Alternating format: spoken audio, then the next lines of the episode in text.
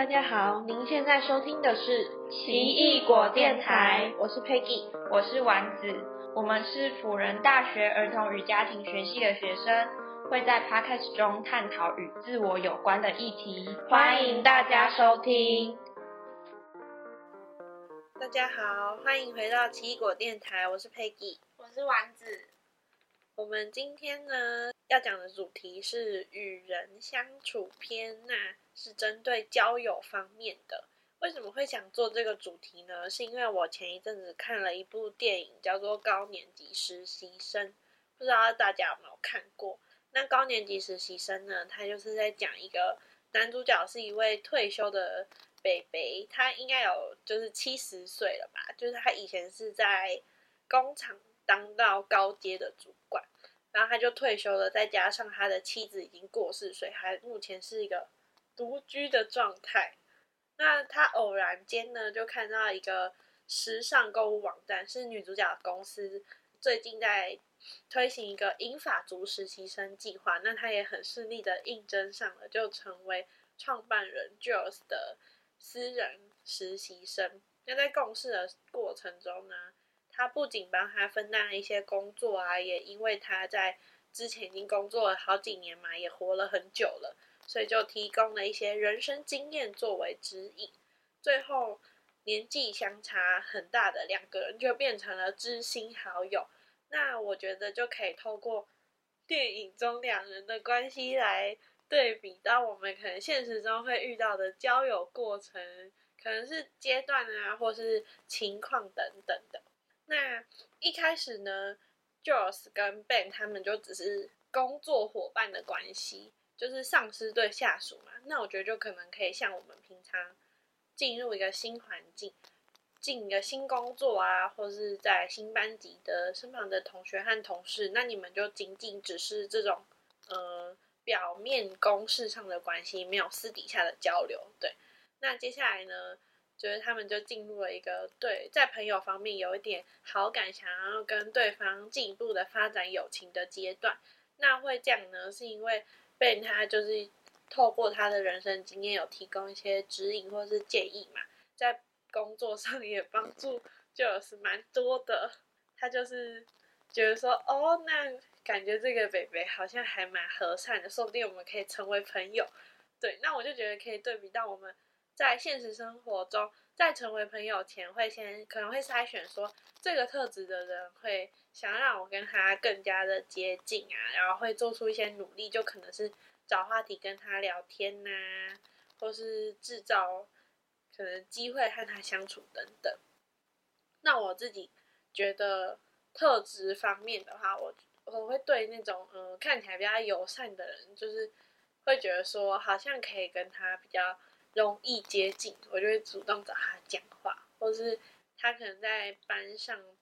展现了他很厉害的领导力，也会让我想要进而去认识他。那想问问丸子，有没有什么样特质的人会想要让你变跟他变成朋友？哦，我觉得感觉有分两种，一种是呃他的特质，如果是跟我比较相符。或者是他钻研的兴趣，或是专业，也是我很想要去了解的，我就会想要去认识他。嗯，然后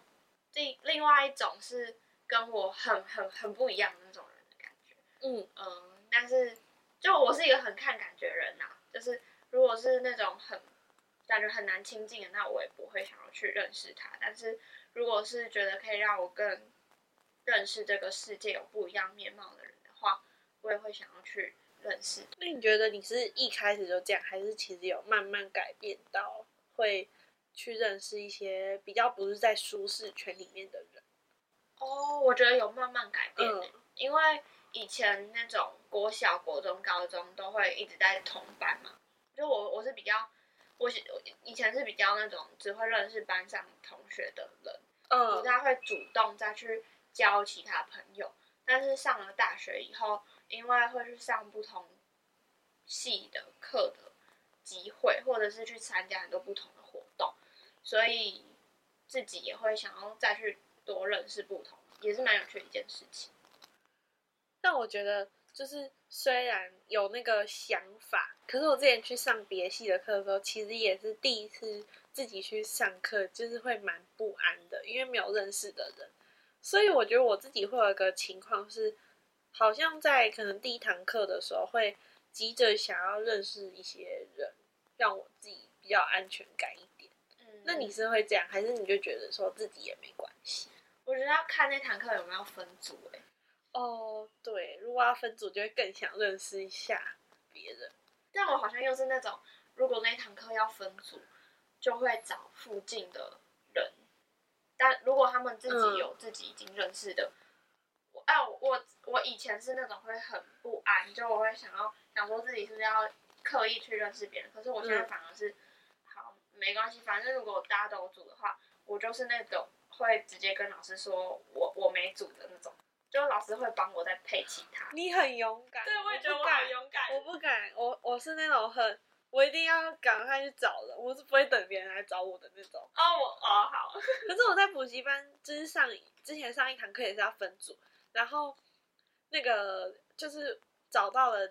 我先跟前面的人说好，那我们一起，那总共要找三个人，然后结果我们前后左右都有组了，然后我们就想说、怎么办？都大家怎么都有组了，结果后来就找到一个女生，她默默的坐在位置上，然后她就问我们说：“你们还有缺人吗？”我就觉得他好厉害哦，为什么他可以按兵不动这么么久？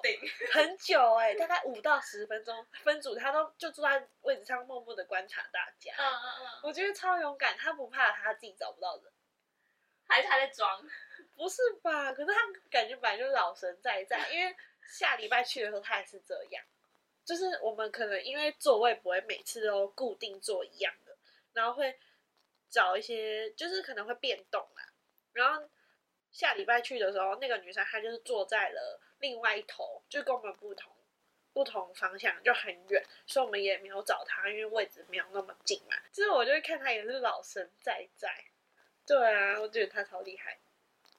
所以就每个人的反应真的不一样。对，我觉得就是分组这件事，感觉也可以蛮看出大家的个性是很积极之类，或是偏向比较就是觉得哦，反正一定有组啦，就是不会那么的想要花那么多力气去做这件事情。嗯，对，没错。但是我觉得分组这件事呢，大家就是有组就好，没事的，都 OK，不管用什么方法都 OK。那再来就是他们有一点，就是我像我们可能就是已经找到这个对象，好，那我想要跟他深入交流，变成朋友。之后呢，在电影里，那个女主角她就中间其实有点划界限，就是对 Ben 有点划界限，因为他觉得 Ben 就是有点太多管闲事，干扰到他的私事，但是他的个性是觉得说，呃，工作就是工作的关系，他不想要跟同事有那种私人的交流，他可能就会觉得说，呃，你凭什么就是对我的私事这样指指点点？我们也不是什么特别的关系，甚至也还不是朋友，所以他就有点想说，还是把他调单位啊，不要放在我身边当实习生，就对他其实有一点点反感到想要把那个实习生调走的地步。那我觉得这就可以对比到我们在成为朋友前呢，跟对方相处的时候会遇到的一些坎，有可能是你们在交友的速度不一样，可能一个人很急躁的就想要我们变很好，但是对方却可能会想说比较看感觉啊，慢慢来，就是呃需要多一点时间让他和你变熟。可是我觉得耐心这件事是越长大越会学到的，就是长大之后就会知道说自己急其实没有用，尤其是你可能在交友关系上，关系一定是两个人以上的事情嘛。那单一方去就是很急躁的进行，但是另一方就是比较算是属于比较需要时间的，那你那么急其实也是没有用。所以我就是在长大之后才比较有学到说耐心的，就是慢慢来。像我就是可以分享说，在暑假实习的时候，其实就是有一个督导会带我们办一些活动啊什么的。但是因为我自己的个性其实算是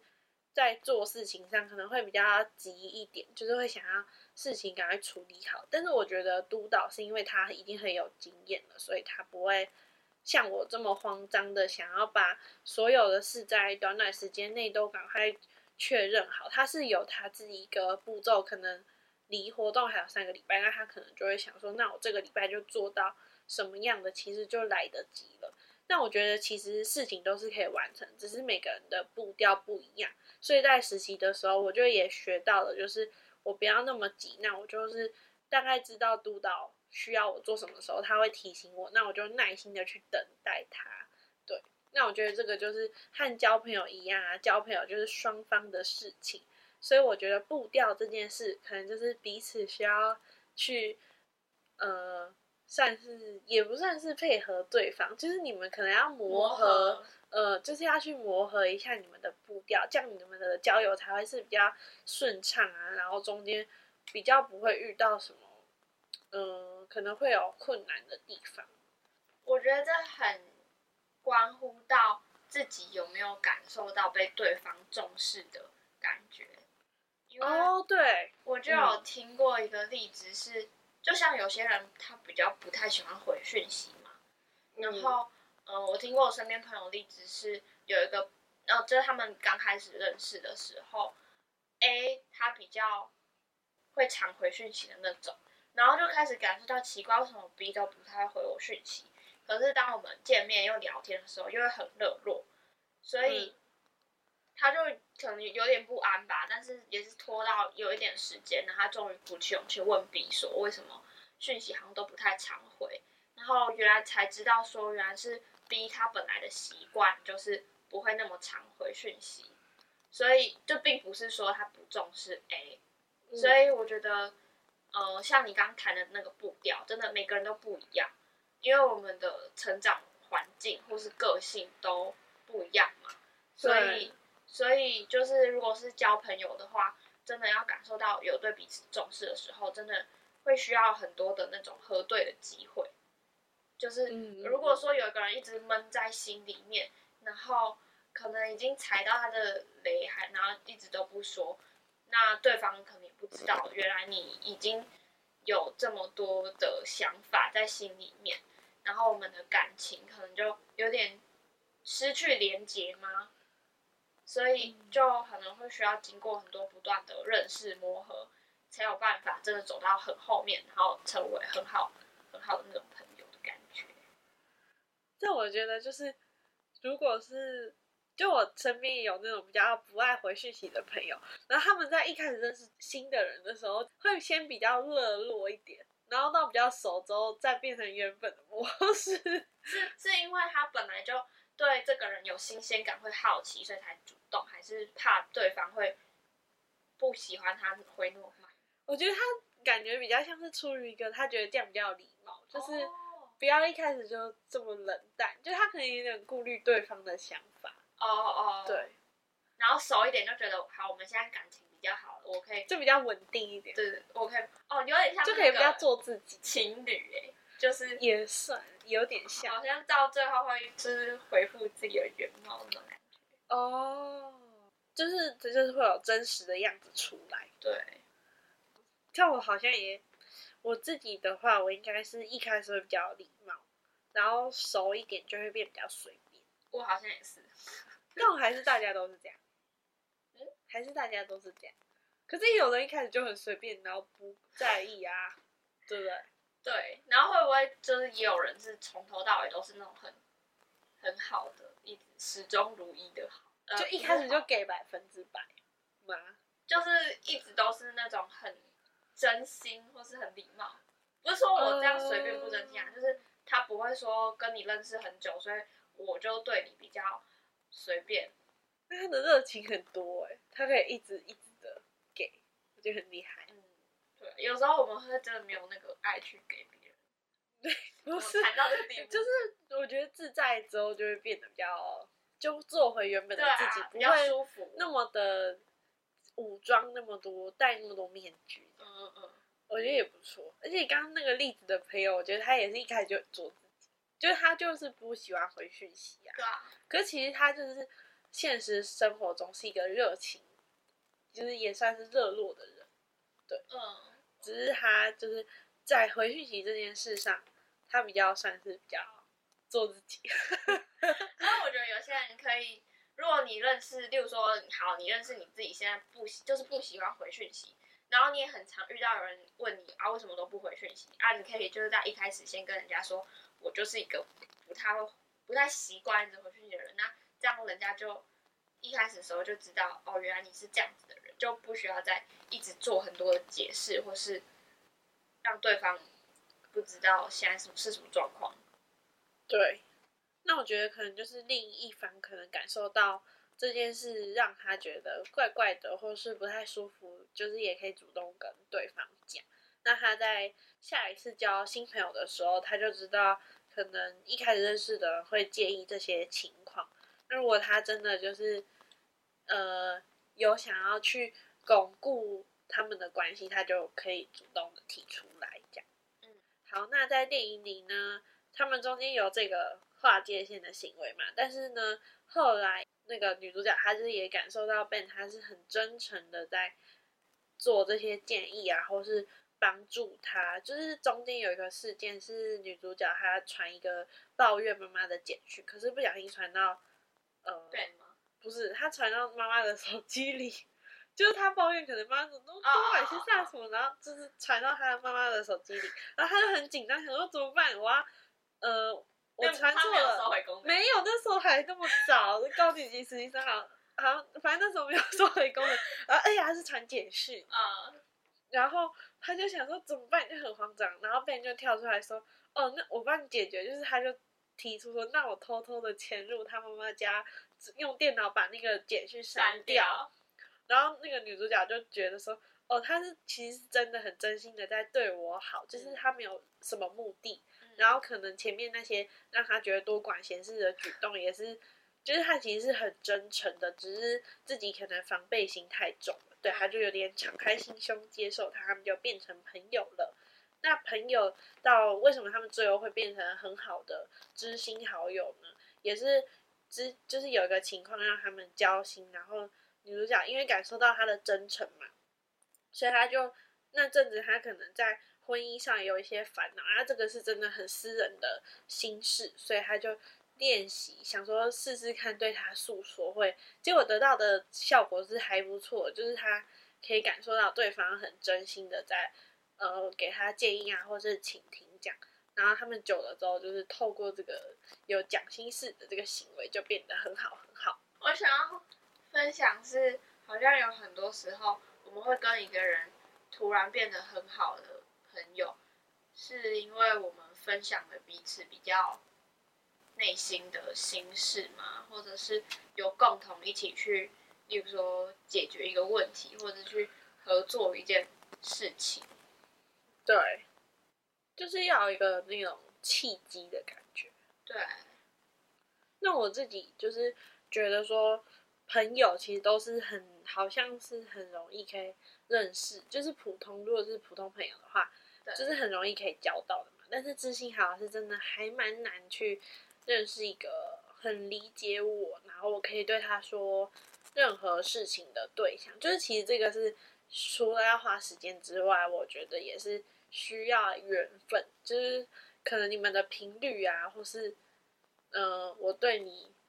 的信任感之类，都是都是需要缘分跟时间去培养的。没错。那丸子觉得知心好友的定义是什么？有内心一个定义吗？定义哦，你说属于我自己的吗？对，我觉得就有点像你刚讲的，可能是特质或是一种缘分，一种感觉。因为我是很靠感觉的人，嗯，就不一定说对方他一定有某某几点特质，或是他有某几样兴趣，才会变成我的知心好友。我觉得也是那种可以让我放心自在，然后敞开自己去讲很多心事，或是做我自己的人，然后那样子的人，就是才是我自己心目中的知心好友。那你是属于就是呃心事都会往外讲，还是其实你有一些事是放在心里，就是比较不会，就是会保留的？我是会保留。然后对每个人那个保留的分量会不一样。就如果是真的觉得可以很放心的朋友，我当然是也可以几乎都把话都跟他讲。可是如果是嗯比较还好，就是我觉得有有那种同心圆，就是这么比较好这么有画面。你说越好越接近你内心哦对，就是会跟我的距离比较近，哦，然后会慢慢慢慢的，或是最外圈可能就嗯只是同学、或者是工作上的伙伴。我觉得，哎、我觉得这个比喻很好、哎，而且我觉得一方面就是可以提醒大家，可能，呃，心事，我自己觉得就是不要对每个程度的朋友都说，因为你不知道，出卖了自己，对，有时候其实你反而会伤害到自己。就是如果你还没有很了解对方是不是真的要倾听你的心事的话，其实你讲的有时候会就是会伤害到自己。嗯，所以我觉得要在讲出自己的秘密或什么之前，要先想一下这个对象是不是真的可以信任，或是你跟他讲了你是 OK 的，就是后果你可以承担的嗯这样。嗯就是除了在辨别好友的程度之外，在讲事情的时候也要保护一下自己。那我们就是借由了高年级实习生两位主角的关系，然后来看一下我们现实中可能交友会遇到的这些情况呢。那除了可能这些交友的步骤啊，或是遇到的问题之外，依附关系也会影响人际。那在上一集我们有讲到了四种依附类型，不知道大家还有记得是哪四种吗？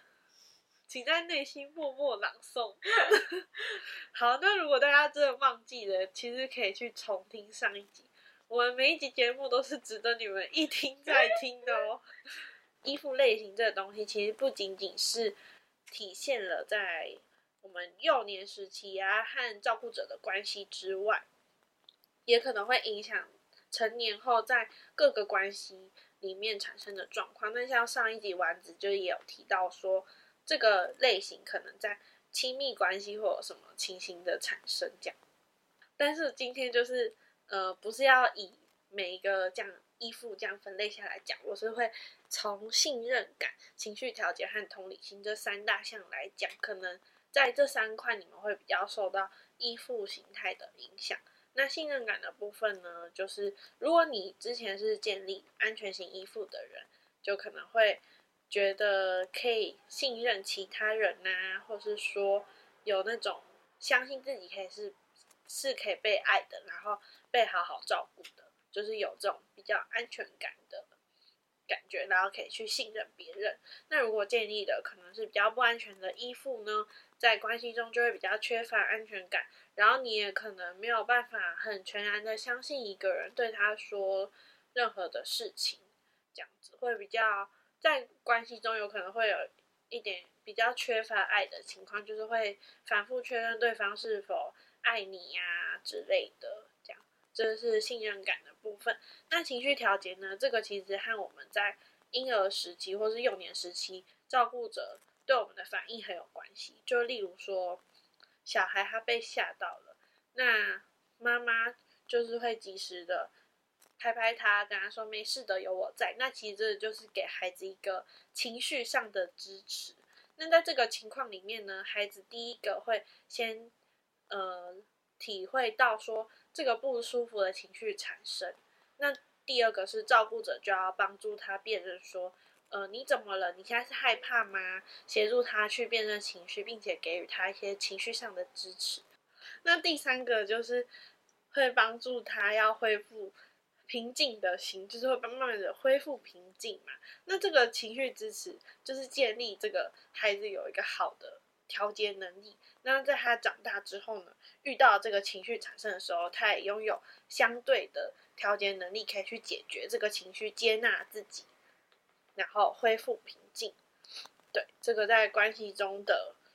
也是非常有帮助的一个能力。那同理心呢，则是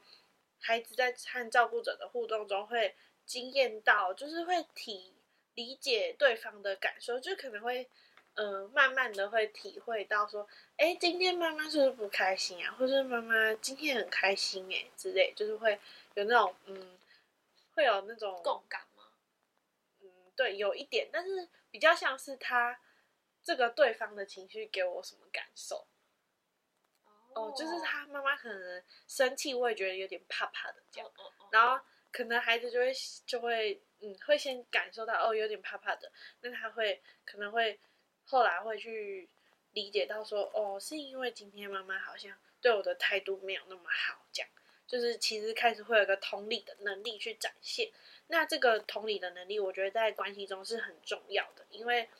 如果你都没有去在乎别人的想法，或是理解到他的情绪，只是一味的可能丢丢自己的情绪，那对方可能会觉得说，你是不是没有很在乎我的感受？就是会有这个情况的出现。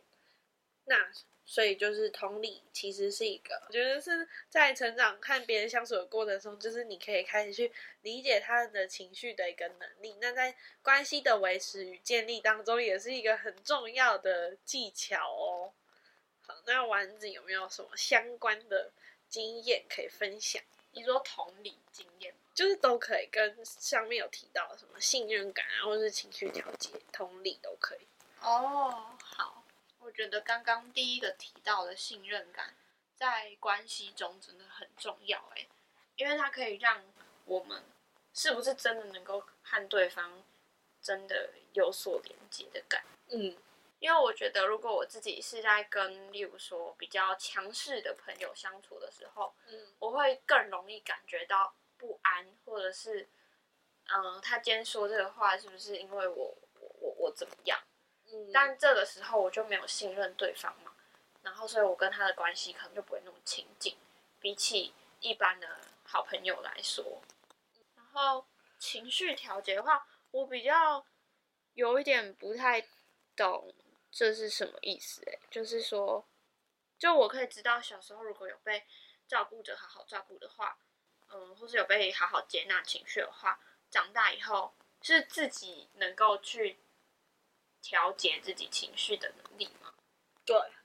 就是因为我们处理好自己之后，才可以去同理。所以我觉得，如果你在一个关系里面，你可能产生了这样的情绪，先去辨认这个情绪是什么。然后为什么会产生这个情绪？然后可能，嗯，练习去接纳它，就处理它这样。然后你有这个能力之后呢，你在同理别人的时候，你可能也可以想想说，为什么他会有这个情绪？对，其实，在关系中，就是我们的举动也会对对方造成影响。嗯嗯嗯，对，都是互相牵引着的。好，那就是其实我们。在上一集呢，就是有介绍一些依附类型嘛。那当我们认知到或是认识到自己的依附类型啊，会对我们带来什么影响，其实就是踏出了第一步。那当我们在跟别人建立关系的时候，不管是什么关系，我们都可以试着去慢慢的，嗯，阐明自己的情绪啊，然后表达一下你的状态呀，你想说的话。如果你真的会在关系中有一些状况，然后你不知道为什么的时候，也可以寻求外界的帮助，可能是可以找心理师智商啊，就是有一个客观角度的人帮你理清这些资讯，这些可能都可以克服你在幼年时期经验，就是在原生家庭的时候带来到现在的影响。那如果说，不敢表达怎么办？就是如果说知道自己有这些感受，然后也蛮认识，也蛮认识到自己或是对方的依附类型，但就是很难，就是真的表达出来，要怎么办？你说在对方面前就很难讲出来。对。那我觉得要先想想，为什么你会觉得很难讲出来？是因为他很强势吗？还是你会怕你讲了有什么？就可能会有什么举动？可能还是怕说，我讲了之后，对方会不会不接受，或是我不知道他，我不能够预测他有什么反应。哦，你可能会害怕你们的关系会变得不好，对之类的。对。那我觉得大家就是这个，可能是你可能要想想，那如果你今天不讲的话，你是不是其实你自己是有造成对你自己的伤害的？哦，可能就自己会受委屈什么的。对啊，自己可能也会很难过什么，所以我觉得在顾虑别人之前，要先照顾好自己的感受，然后你再去体谅别人。嗯嗯嗯，对，我觉得就最近这几集讲到最后，都还蛮就是强调照顾自己或是重视自己感受的部分。对啊，我觉得真的要就是爱自己多一点，因为我真的在身旁朋友或是呃感觉到的风气，其实大家是比较会顾虑别人，但是比较容易忽略自己的。但是那些情绪其实久了，就是压在心里，对你也没有什么好处。嗯所以我觉得在帮助别人之前，都要先照顾好自己，状态好的话再去接住别人。好，那我们下一集呢，就是会谈谈关系中的界限这个议题，那就欢迎你再来收听。谢谢你今天收听了节目，祝你有一个美好的一天。我是 Peggy，我是丸子。我们下下周见，拜拜